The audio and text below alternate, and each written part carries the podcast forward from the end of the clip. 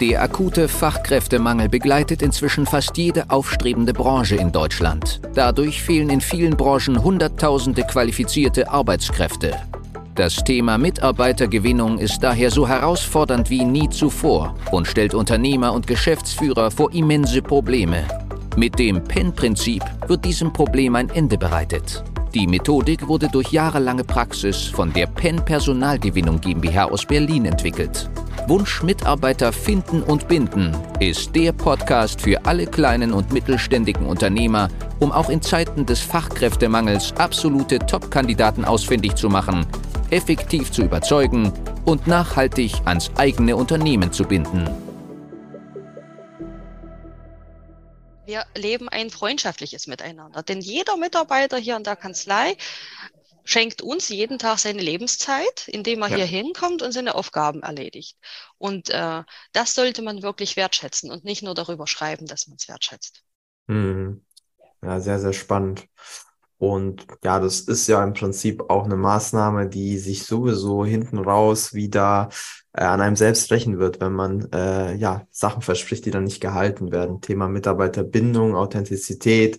Die besten Mitarbeiter kommen teilweise über Empfehlungen aus dem eigenen Team, ähm, weil man hier, und das ist ja auch bewusst so, die Menschen wissen dann einfach, hey, wenn die Person, wenn meine Freundin oder wenn ja, mein Bekannter hier schon so lange arbeitet und so positiv berichtet jedes Mal oder echt zufrieden ist mit seiner Leistung und mit dem Umfeld, dann muss es ja auch wirklich echt sein. Dann kann es nicht irgendwie ein Marketing-Gag sein, wie man es vielleicht in der Werbeanzeige sieht und wie es ja heutzutage alle versprechen. Also wenn man sich äh, mal bei Facebook umschaut, ähm, fast jede Steuerberatung verspricht, ähm, die flexibelste zu sein ähm, oder das tollste Team zu haben mit den besten Hierarchien.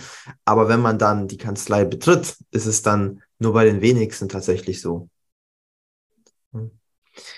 Ja, also ich kann das jetzt nicht wirklich aus der Praxis äh, wiedergeben, weil ich auch in wenige Kanzleien gehe. Wenn, dann gehe ich eher, eher in Mandantenunternehmen, aber das geben hier und da meine Mitarbeitenden wieder, dass sie das auch so durchaus ja. bestätigen und sagen, nach außen hin immer ein toller Auftritt, das ist schön und ich glaube, da ist auch sicher das Geld nicht falsch investiert, erstmal in die entsprechende PR-Kampagne, aber auch in den internen Prozessen muss mhm. das geliefert werden, was man verspricht, denn ansonsten hat man eine entsprechende entsprechende Personalfluktuation, die in vielen Kanzleien größer ist, würde ich behaupten, als bei mir. Jedenfalls aus den Erfahrungsaustauschrunden mit den Kollegen, wenn wir uns mal irgendwo bei einem Kammerabend treffen.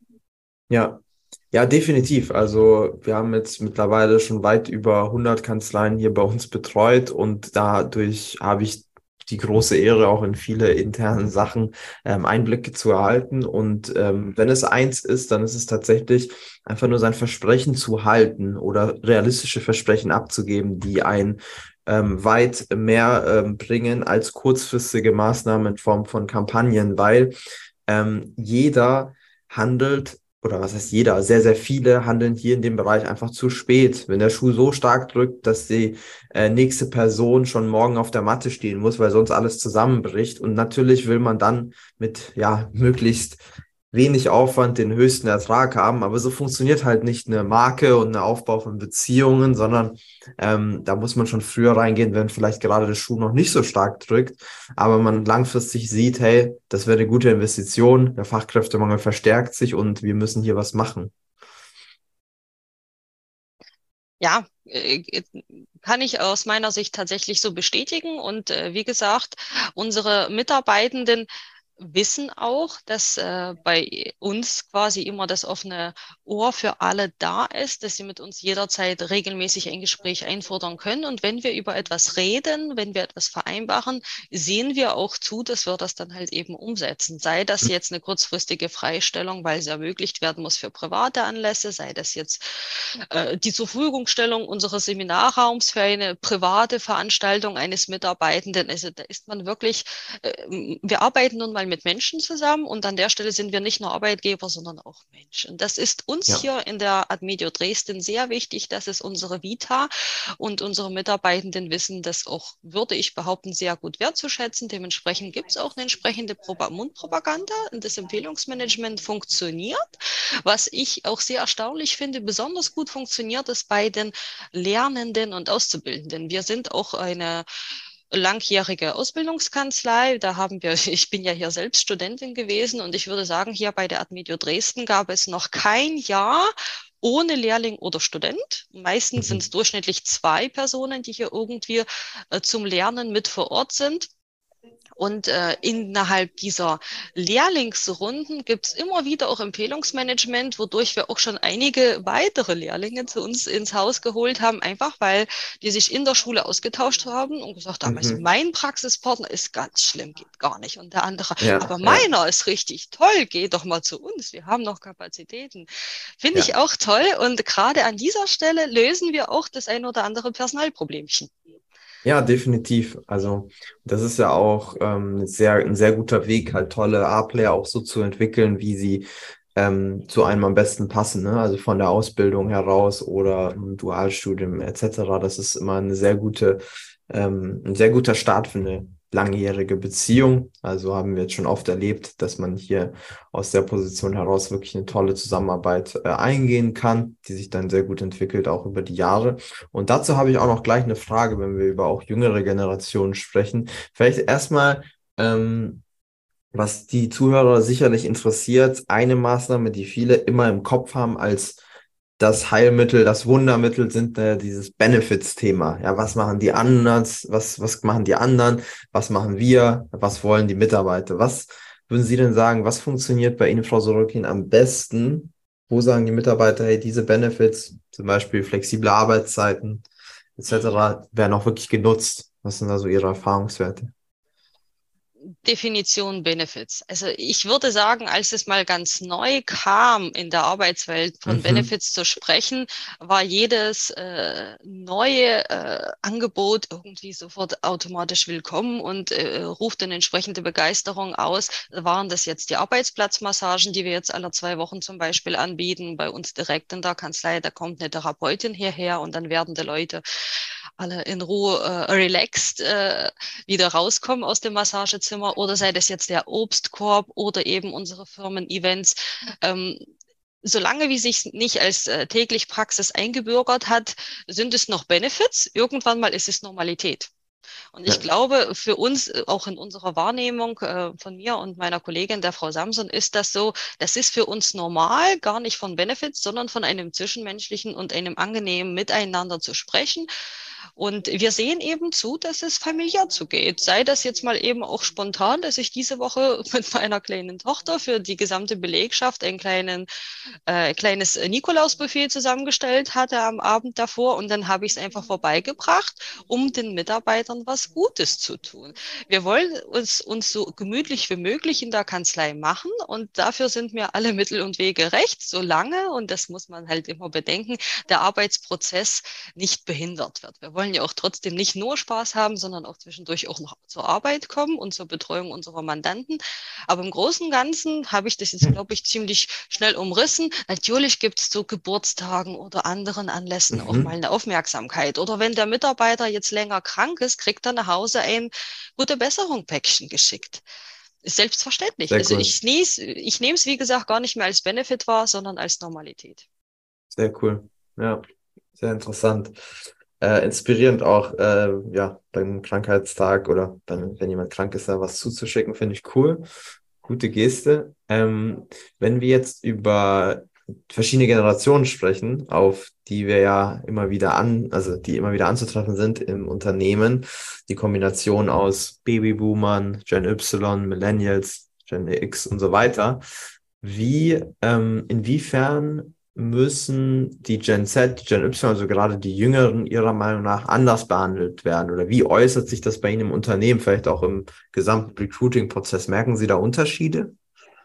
Absolut. Also die Unterschiede sind markant und ich bin ja selbst auch gerade erst 33 und trotzdem immer wieder entsetzt darüber, wie unterschiedlich ich ja schon mit meinen jungen Jahren ähm, und meine Auszubildenden, die 19-, 20-Jährigen, die ja tagtäglich mhm. ein- und ausgehen, funktionieren. Also wie unsere Denkweisen sich voneinander unterscheiden und unsere Vorstellungen über das Leben. Aber das ist ja auch das Schöne generell an einer demokratischen Gesellschaft, dass wir alle so unterschiedlich sind. Und es gibt, äh, glaube ich, hier und wieder ähm, immer mal einen kleinen Konflikt zwischen den Interessen, wann, weil man auch so unterschiedlich denkt und so verschiedene Prioritäten im Leben sieht. Es ist schwierig, darauf einzugehen, weil wir auch immer sagen, wir wollen menschlich sein, wir wollen die Persönlichkeit vor uns sehen.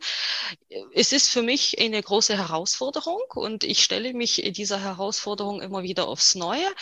Ich kann Ihnen nicht abschließend äh, berichten, ob ich das nun gut schaffe oder mhm. nicht. Das müssten Ihnen sicherlich meine Mitarbeitenden sagen, aber weil sie noch da sind und nicht davon gerannt sind, würde ich behaupten, so verkehrt wird es nicht sein sein, was ich ja immer praktiziere. Die jüngere Generation. Ich habe das mal irgendwann mal, gestern wurde ich nämlich von einem Kollegen dran erinnert, wohl sehr zutreffend zusammengefasst. Am Anfang, wo sie noch klein sind, wollen sie alle groß werden und wenn sie dann groß sind, zum Beispiel die Steuerfachangestelltenprüfung geschafft haben, wollen sie wieder klein sein. Das ist in etwa das, was ich beobachte bei der jüngeren Generation erstmal sehr fleißig auf das Bestehen der Prüfung hinarbeiten. Und da sind sie auch wirklich ehrgeizig. Da, da, Hut ab, was sie da auch äh, wirklich an Lebenszeit investieren und auch auf Partys verzichten und, und, und. Auch, äh, nicht nur Partys, generell auch private Zusammenkünfte mit Freunden, auch mal anlässlich Geburtstag, weil sie sehr ehrgeizig sind. Wenn der Job Spaß macht, wollen sie diese Prüfung schaffen. Und danach, wenn sie erstmal überstanden ist, beobachte ich äh, gerade bei den jüngeren Kolleginnen einfach so diese Flaute, so, uh, Stress lass nach, jetzt kann ich nichts mehr. Mhm. Darauf müssen wir tatsächlich äh, im Moment äh, besonders reagieren und äh, die Kolleginnen, die frisch gebackenen Steuerfachangestellten oder auch frischen hm, absolvierten BA-Bachelors nochmal abholen und denen nochmal Mut machen mit den entsprechenden Aufgaben letztendlich.